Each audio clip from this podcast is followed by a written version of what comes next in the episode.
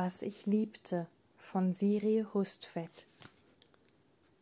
Was ich liebte erzählt von sexuellen und künstlerischen Lebensentwürfen, von Familien, Eltern und Kindern. Alles beginnt 1975 im New Yorker Stadtteil Soho, wo der Kunsthistoriker Leo Herzberg in einer Galerie ein Bild des jungen Malers Bill Wexler kauft. Es ist ein Frauenakt, der jedoch den rätselhaften Titel Selbstporträt trägt. Bald ziehen Leo und Bill mit ihren Frauen und neungeborenen Söhnen in zwei übereinander gelegene Lofts. Ihre Freundschaft ist geistig und künstlerisch ebenso fruchtbar, wie sie sinnlich und warmherzig ist. Doch keine Erkenntnis der Welt kann sie auf die Schicksalsschläge vorbereiten, die ihr Leben für immer verändern einen tragischen Unglücksfall und das Abrutschen von Bills Sohn Mark in die Drogen- und Transvestitenszene, wo er in einen Mord verwickelt wird. Siri Hustvedt kehrt das Innerste ihrer Figuren nach außen. Das Buch ist erschütternd, dunkel, gefährlich, eine Reise in jene Regionen der Seele, deren Existenz wir gern vor uns verbergen. Es ist auch ein kluger Roman über das Erwachen aus der selbstverschuldeten Naivität, über das Ende des schönen Traumes einer Generation, die aufgebrochen war, die Freiheit zu suchen. 1. Gestern fand ich Violets Briefe an Bill. Sie fielen zwischen den Seiten eines seiner Bücher heraus und flatterten zu Boden. Ich wusste seit Jahren von diesen Briefen, doch weder Bill noch Violet hatten mir je erzählt, was darin stand. Sie hatten mir nur erzählt, Bill habe, unmittelbar nachdem er den fünften und letzten gelesen hatte, sich seine Ehe mit Lucille noch einmal durch den Kopf gehen lassen, die Haustür in der Green Street hinter sich zugeschlagen und sei schnurstracks zu Violets Wohnung im East Village gegangen. Als ich die Briefe in der Hand hielt, spürte ich das nachhaltige Gewicht jener Dinge, die verzaubert sind, weil man immer wieder Geschichten darüber gehört hat. Meine Augen sind schlecht geworden, und ich brauchte eine ganze Weile, um die Briefe zu lesen. Doch es gelang mir, jedes Wort zu entziffern. Als ich sie aus der Hand legte, wusste ich, dass ich heute anfangen würde, dieses Buch zu schreiben während ich im Atelier auf dem Fußboden lag, schrieb Violet im vierten Brief. Habe ich dich beobachtet, wie du mich maltest. Ich betrachtete deine Arme, deine Schultern und vor allem deine Hände, die die Leinwand bearbeiteten.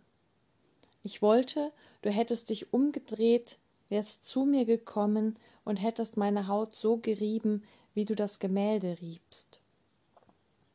Ich wollte, du hättest deinen Daumen so fest gegen mich gepresst wie gegen das Bild. Und ich dachte, ich würde verrückt, wenn du es nicht tätest, aber ich wurde nicht verrückt, und du hast mich nicht berührt, kein einziges Mal. Du hast mir nicht einmal die Hand gegeben.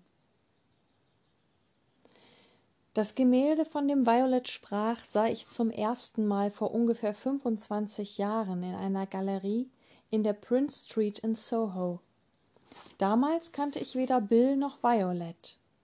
Die meisten Bilder der Gruppenausstellung waren blutleere, minimalistische Arbeiten, die mich nicht interessierten. Bills Gemälde hing allein an einer Wand. Ein großes Format, 1,80 mal 2,50, mit einer auf dem Boden eines leeren Raumes liegenden jungen Frau. Sie stützte sich auf einen Ellbogen und schien etwas außerhalb des Bildes zu betrachten. Von dort strömte helles Licht in den Raum und beleuchtete ihr Gesicht und ihre Brust. Ihre rechte Hand lag auf dem Schambein, und als ich näher trat, sah ich, dass sie ein kleines Taxi in der Hand hielt, eine Miniaturausgabe des allgegenwärtigen Yellowcab das die Straßen von New York hinauf und hinunter fährt. Es dauerte eine Weile, bis mir bewusst wurde, dass sich in Wirklichkeit drei Personen auf dem Bild befanden. Ganz weit rechts, wo die Leinwand dunkel war, bemerkte ich eine aus dem Gemälde heraustretende Frau. Innerhalb des Raumes waren nur ihr Fuß und ihr Knöchel zu sehen, doch der Slipper, den sie trug, war mit ungeheurer Sorgfalt wiedergegeben, und als ich ihn erst entdeckt hatte, musste ich immer wieder hinsehen. Die unsichtbare Frau wurde genauso wichtig wie die, die das Bild beherrschte. Die dritte Person war nur ein Schatten. Einen Augenblick hielt ich diesen Schatten für meinen eigenen, doch dann begriff ich, dass der Künstler ihn hineingemalt hatte. Die schöne Frau, die nur ein Männer-T-Shirt trug, wurde von jemandem außerhalb des Bildes angesehen, einem Betrachter, der genau dort zu stehen schien, wo ich stand, als ich das Dunkel bemerkte, das über ihren Bauch und ihre Schenkel fiel. Rechts von dem Gemälde las ich auf dem kleinen getippten Pappschild Selbstporträt von William Wexler. Zuerst dachte ich, das sei ein Scherz des Künstlers, doch dann besann ich mich anders. War der Titel im Zusammenhang mit einem Männernamen ein Hinweis auf etwas Weibliches in ihm oder auf eine Dreigespaltenheit? Vielleicht hatte die versteckte Erzählung von zwei Frauen und einem Betrachter unmittelbar mit dem Künstler zu tun. Oder der Titel bezog sich gar nicht auf den Inhalt des Bildes, sondern auf seine Form. In einigen Teilen des Gemäldes versteckte sich die malende Hand, in anderen machte sie auf sich aufmerksam.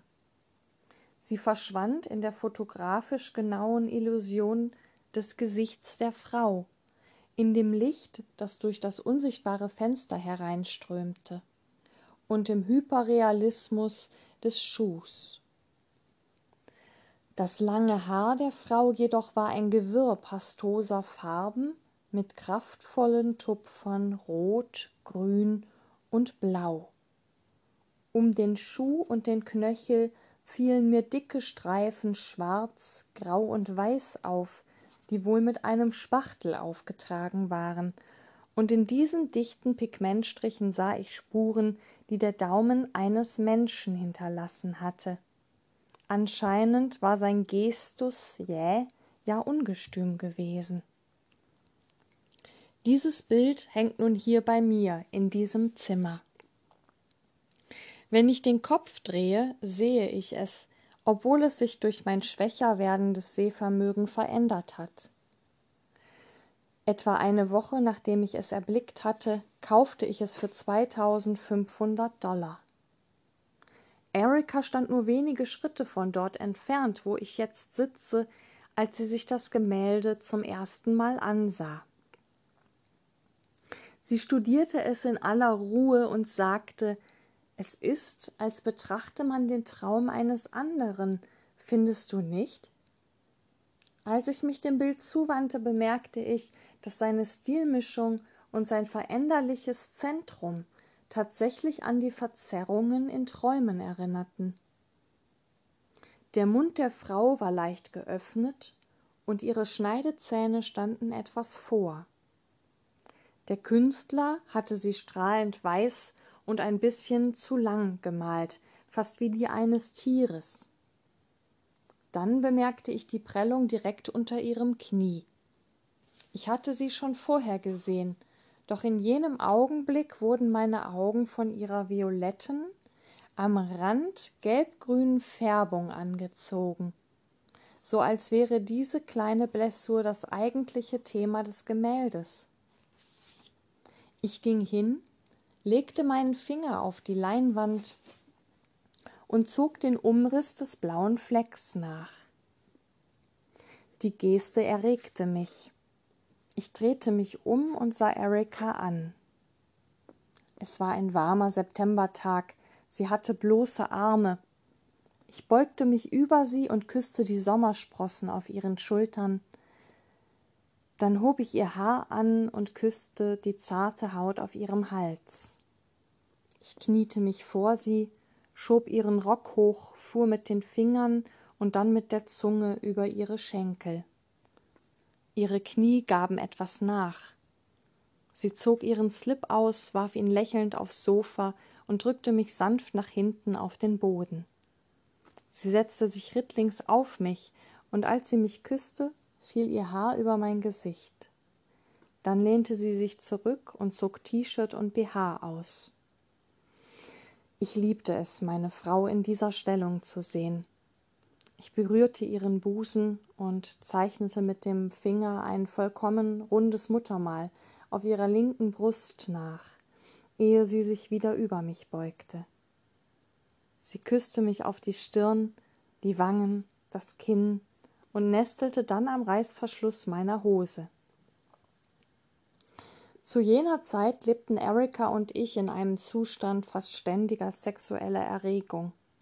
Nahezu alles konnte eine wilde Orgie auf dem Bett, dem Fußboden auslösen, einmal sogar auf dem Esszimmertisch. Seit der Highschool waren in meinem Leben Freundinnen gekommen und gegangen. Ich hatte kurze und längere Beziehungen gehabt, doch immer waren lange Pausen dazwischen gewesen. Durststrecken ohne Frauen und Sex. Erika meinte, die Entbehrung habe einen besseren Liebhaber aus mir gemacht. Ich hielte den Körper einer Frau nicht für selbstverständlich.